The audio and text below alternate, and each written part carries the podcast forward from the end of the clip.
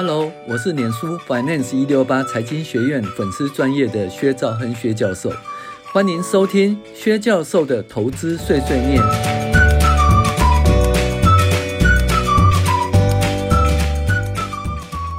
各位网友，大家好，我是薛兆恒薛教授。那我们今天来讲那个致富致富方程式哈，第二集。那是了解致富方程式呢，要了解复利的力量哦。这是我们今天跟大家介绍的。那有关这个投影片呢，跟影音档呢，哦，就是录音档的话，录音档哦，我们会在我们的 DP 上面哈。诶，播出来，所以想要知道我们的投影片及录音档、录音档的哈，可以订阅我们的 Dream Player DP，订阅方式在那个 Podcast 下面。好，那在介绍复利的力量呢，我先讲一个故事。大概在四百年前呢，也就是一九二四年呢，那一位白人呢，Peter Minot。他用了二十四美元和几颗珠宝，向印第安人买下纽约的曼哈顿岛。那你觉得原住民被骗了，对不对？对不对？几颗珠宝就买下曼哈顿堡喽？那你觉得原住民是被骗了？那因为被这些白种人啊、欧洲人骗了，哈，向印第安人买。实际上呢，如果你觉得原住民被骗，就大错特错了。为什么呢？我来告诉你。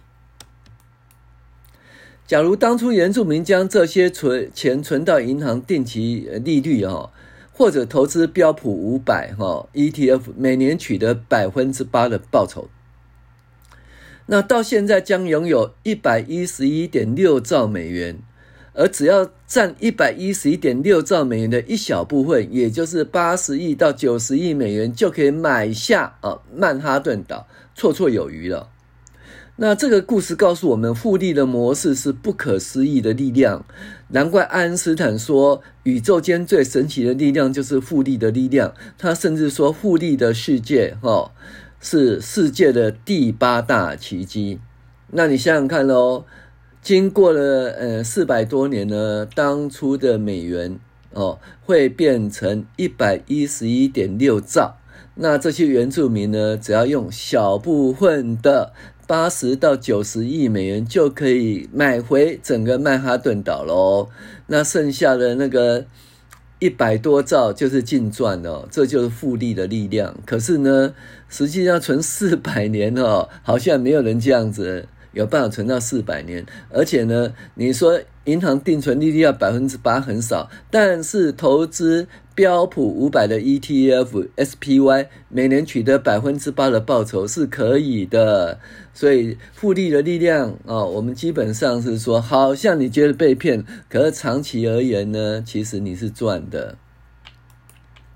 好，那我们再讲货币的时间价值哈。有两个两个小姐啦，一个叫 Semna，一个叫 Patty。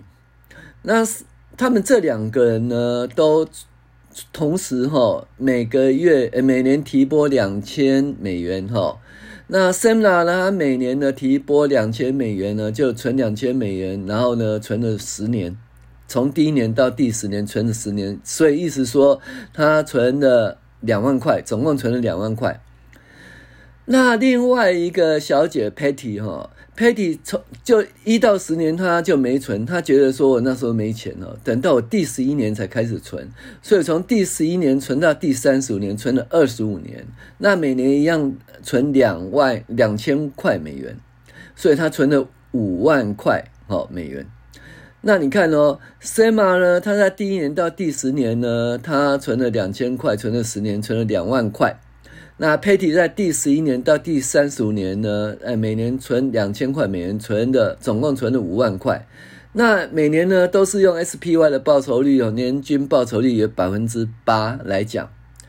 那结果到现在呢，三十五年以后，Sema 他存的比较少哦，他只存那个两千块，存了十年哈，只是他早一点存，结果他有将近二十万美元。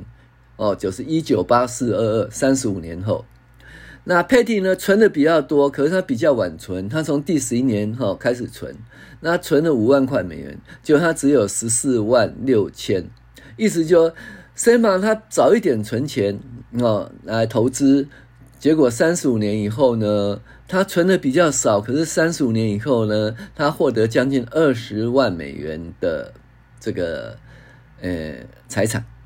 然后呢，Patty 呢，他存比较多，可是他比较晚存，他从第十一年到第三十五年才开始存，他存了五万块，三十五年以后呢，哦，他怎样？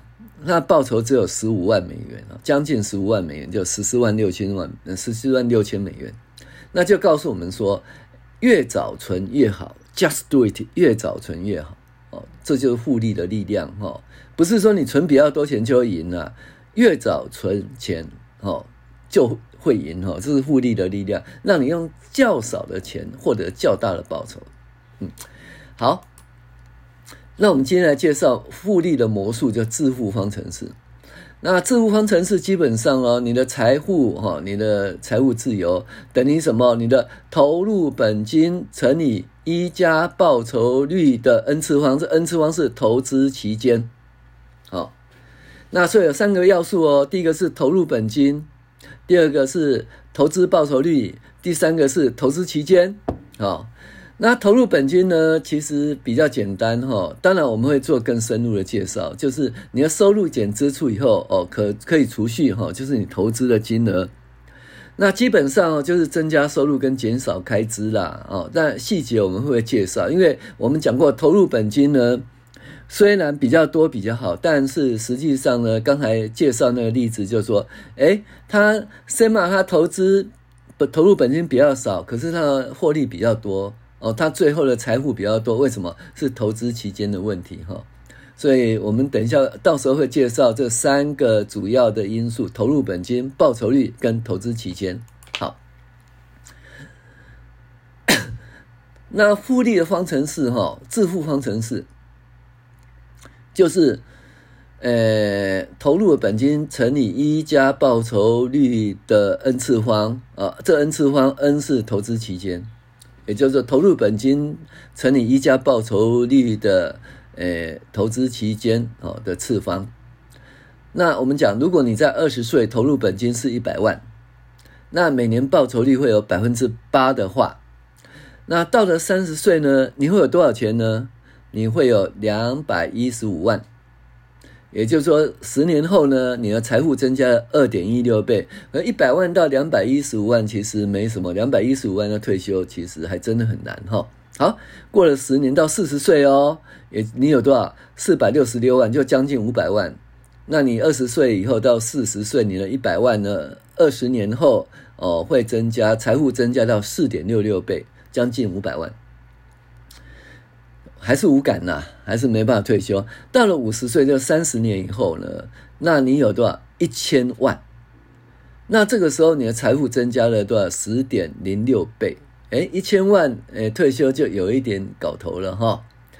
可是到六十岁以后，就四十年后呢，你的财富有两千一百万，两千一百七十二万。那四十年你财富增加二十一点七二倍。诶，这个时候两千多万。要退休，诶，就可能就比较够了哈，比较够。所以这个致富方程式，你早一点存，二十岁存一百万，啊，到了六十岁，你就会有两千一百万，财富增加二十一点七二倍。为什么呢？因为你投入本金就一百万乘以一加报酬率，那这个报酬率我们是抓百分之八哈，就 SPY 或零零五零的年呃叫年化报酬率啦。那可是实际上这个报酬率会有百分之八吗？你会讲说有人的报酬率百分之五十、百分之四十、百分之十五，有人报酬率是负的哈。但所以这个东西很难掌握。那我们在报酬率专章会跟大家讲。那实际上呢，你能够掌握的话，我们建议是你投资呢，呃，SPY 的 ETF 或者是零零五的 ETF，那报酬率啊，长期大概有百分之八啊，这是没错的。再就是投资期间哈。那投资期间就是你投资要等待啦。那你会讲说，那我呃现在没钱，我等到五十岁再投资，我六十岁就会有多少钱？实际上，这投资期间哈，呃，当然投资期间呃是复利的很重要的因素。可是呢，你在投资期间短哈，实际上你遇到风险会相当大。为什么呢？比如说你那个只有十年，那十年后呢，你可能遇到大多头。那你的报酬可能是很高啊，每年的十五趴到二十趴，可是你也可能遇到空头，那你空头的话，你的报酬很糟糕，甚至产产生很大的亏损哈。所以这个投资期间呢，就如果短的话，其实就不一定能够享受复利的哦好处。那投资期间到了三四十年以后，叫二三十年以后。那因为它时间拉长了吼，就是一些景气的变动、股市的循环，其实都可以被抵消了。纵使你最衰，也可以赚到很多钱啊！最好当然是赚到更多钱哦。所以这投资期间要拉长是有原因的，当然有复利的力量。另外呢，就是说，因为投资期间拉长哦，你可以面对景气循环、股市的循环哦，把它时间拉长，这就把它扯平了。扯平就不会受到这个景气循环跟股市循环很大的影响哈。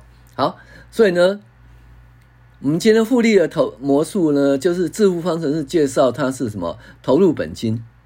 那投入本金基本上是收入减支出后哦，储蓄可以投资的金额，所以要增加收入哦，减少支出。这我们会跟他介绍。实际上呢，你在不同不同年纪的投资本金其实也是不同的哈。那其实刚才在那个 Sema 哈，在跟 Patty 跟大家介绍，就是说，哎，Sema 他早一点投资，虽然他投资比较少，他在前十年投资，就最后赚的比 Patty 还多。Patty 投资了二十五年哦，结果他投资更多钱，可是最后呢，财富比那个 Sema 还少。所以意思是说，哎，在年轻的时候投入的本金跟那个，呃，稍微年长以后投入本金是不一样的。呃，年轻的投入本金比较多钱，这我们跟大家介绍。再来就是报酬率了啊，报酬率大家会讲说，哎，我报酬率可能要百分之五十啊，百分之百啊，或甚至要百分之二十以上，哎，会，很可能会，但是你长期间你能够维持这个报酬率就不容易的哈。那所以呢，你也甚至会亏损很多，所以我们建议说你是。用那个 SPY，诶 S&P 五百长期的年化报酬率百分之八，或零零五零长期年化报酬率百分之八，啊，来做一那个报酬率的估计会比较好。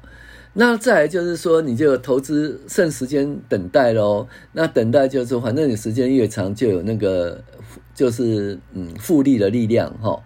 而实际上并不是这样子哦。你如果说只投资十年的话，那你。你那投资期间长，可不一定有复利的力量。为什么？因为等到你要退休需要用钱的时候，刚好遇到崩盘哦。那遇到崩盘的时候，实际上你的财富是减少，不可能是不是增加哦？那不但没有复利的力量哦，还有怎么讲？会有会有损失哈，会有损失。那可是你时间拉长，拉到二十年、三十年、四十年以后的话，那就一定会有复利的力量哦。因为这个景气循环跟股市循环呢，哦，就有这个波动呢，因为长时间哈就把它拉平了哦。那所以呢，我们今天介绍复呃复利的魔术致富方程式，呃，就是说你如何财务自由，你如何致富呢？就是本金，还有报酬率，那还有投资期间。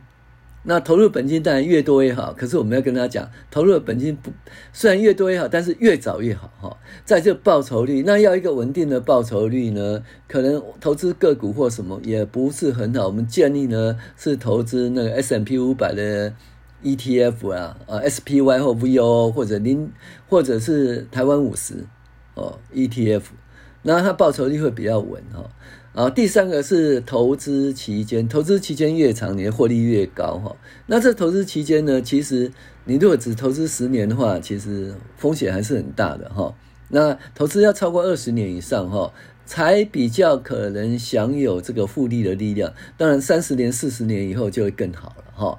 好，那这些细节我们还陆续会跟大家介绍哈。那今天就讲到这里，我是薛章薛教授，谢谢您的收听。如果说你要看我们的录影的话哈，那我们的录影包括我们的 Power 呃 PowerPoint 哈，呃这个荧幕啊，大家就可以订阅我们的那个。